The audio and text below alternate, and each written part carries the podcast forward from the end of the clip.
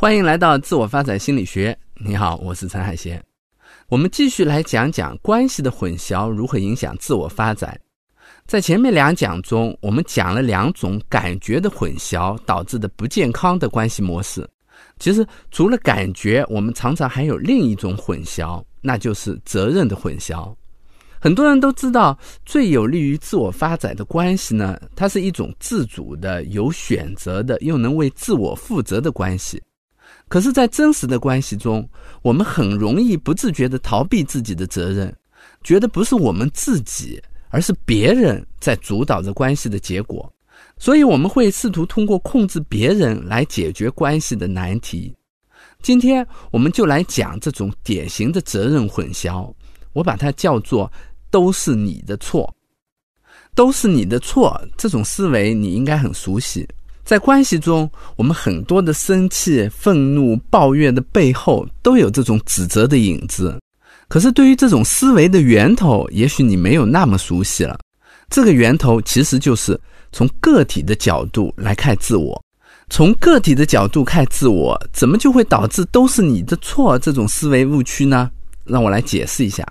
如果两个人的关系出了问题，从个体的视角看，我们就会把人从关系中割裂出来。觉得是他的个性造成了这种关系的问题，比如我们会说这是一个控制的妈妈，所以老公、孩子对他都有意见；这是一个软弱的老板，所以员工都会反对他。可是如果从关系的视角看，我们就会看到这不是一个人的问题，而是关系各方相互配合造成这样的局面。我们不会问这个妈妈是不是很控制，而会想。老公和孩子究竟做了什么，让妈妈这么爱控制？而妈妈又做了什么，让老公和孩子对她这么有意见？如果把人从关系中割裂开来看，就会产生连锁反应。首先，它会让你有因果思维，让你认为是一个人做了什么事儿，所以才让另一个人有了这样的反应。是妈妈控制，所以老公和孩子才对她有意见，才想反抗她。因果思维非常讲究时间上的先后顺序，而因果思维又导致了对错思维。既然有因有果，那我们就难免去追究到底谁对谁错，究竟谁是不完美的结果的第一原因，究竟谁该为这个结果负责？所以简单来说，个体视角导致了因果思维，而因果思维又导致了对错思维，冲突也就从这里开始了。通常情况下，偏偏那个被认为是罪魁祸首的人，他也不觉得自己是原因，他觉得你才是原因，他只是结果。于是两个人就开始争执起来，人与人之间的关系模式就这样形成了。其实，对错思维虽然是个体视角的产物，但它也没有逃脱关系的约束，因为对错思维它本身也是在塑造一种关系。好人和坏人的关系，施害者和受害者的关系，惩罚者和被惩罚者的关系，聪明的人和无知的人的关系，无论是什么样的关系，对错思维都会把关系里的双方给对立起来，它塑造的是一种对立关系。还记得我们前面讲一对情侣吵架，男朋友跟女朋友说：“好了好了，都是我的错。”女朋友不依不饶地说：“那你说说你错在哪里？”讨论对错，就像两个人在拳击台上，谁都不敢轻易把防御自己的拳头给放下来，因为他知道，如果我把拳头放下来了，对方就可能会穷追猛打，一顿暴锤，而这样谁也不敢认错，谁都会指责对方错了，两个人的关系就在对错的讨论中陷入了僵局。可仔细想想，关系中对错的标准是什么呢？常常是你没有顺我的意。当然，你没有顺我的意。之前还有一句话，你对我很重要，要不然我们也不会这么纠结对错了嘛。可是正是因为你对我很重要，更难接受你没顺我的意。说到这儿，你会不会想起一些什么？还记得我们在第二部分所讲的应该思维吗？我们说，应该思维的本质是我们不去改变我们的想法。而要世界、自己或者他人按我们的想法来运行，纠结对错，其实就是关系里的应该思维。我有一个来访者，经常抱怨老公太不负责，孩子太拖拉，让她很烦躁。老公和孩子对她也有很多的意见，一家人就有了矛盾和冲突。我就问她，老公怎么不负责了？她说，孩子成绩不好，最开始呢，她也不想多管，就放手让老公来教。可是老公的做法就是每天对着儿子念叨三遍：“你要好好学习啊，就好了。”过一阵子，他去检查儿子的作业，结果发现全是错的，那没办法，只好自己来。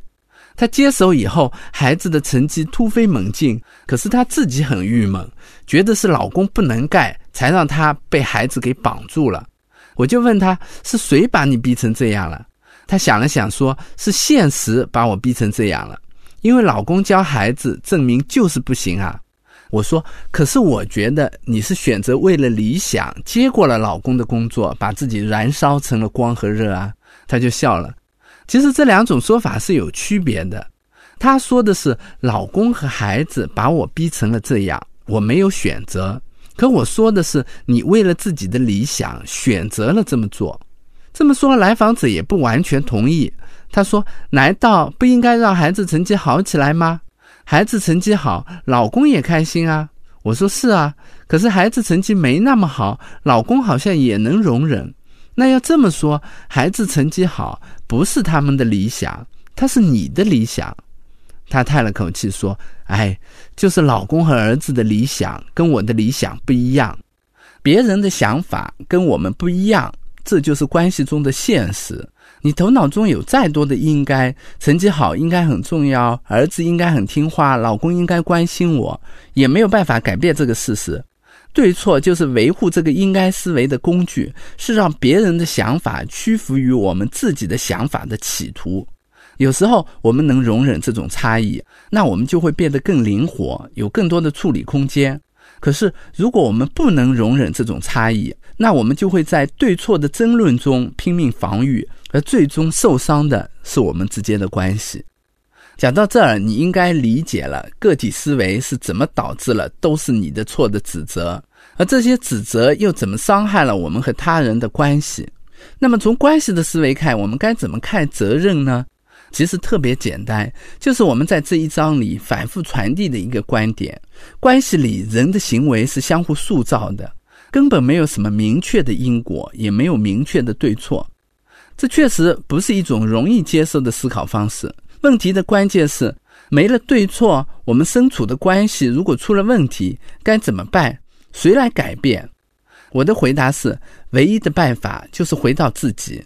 做我能做的事儿，承担起我在关系中的责任，而不管别人怎么样，不管结果最终如何。我经常会在咨询室里处理关系出问题的夫妻或者伴侣，他们吵得不可开交的时候，妻子会责怪丈夫不思进取，丈夫会责怪妻子不够体贴关心。其实他们反反复复在说的一句话就是：“都是你的错。如果你按我的想法做，我们的关系早就变好了。”有时候我会让他们停下来，我会跟他们说：“你们已经罗列了太多对方的错误，尝试了太多让对方改变的事情，那看起来也不怎么奏效。现在我们能不能回到自身，让我们想一想，我们自己能做什么让关系有所改变？”有时候妻子或者丈夫会很冤枉地跟我说：“为什么让我改？我有什么错？明明是对方的错。”这时候我会跟他们说，关系里并没有什么对错，也没有什么好人坏人，只有相互影响。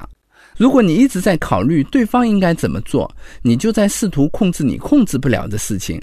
那么现在你能否回到你能控制的事情上，想想你能做什么来让关系有所改善呢？这时候他们会有一些奇怪的说法，他们不会再直接说都是你的错了。可是，如果从关系的语言来理解，他们会用各种形式来表达，都是你的错。比如，有些人会说：“我觉得我们是要改变，可经常我改变了，他却不改，这是在说都是你的错。”有些人说：“我早就说了嘛，遇事要先从自己身上找原因。”他的意思是说，我能从自己身上找原因，但是你不能，这还是在说都是你的错。有些人会说：“我跟别人沟通都是好好的，就是跟他说不通道理。”这还是在说都是你的错，还有人会说我可以改啊，只要他变得更加温柔体贴一点，这也是在说都是你的错，因为你没改，所以我改不了。遇到这些话的时候，我就会说：他改不改是他的事儿，你能不能把目光放到自己身上？你怎么做，这是你唯一能控制的事儿。回到自己，承担自己能承担的责任，这是突破对错思维最直接的办法。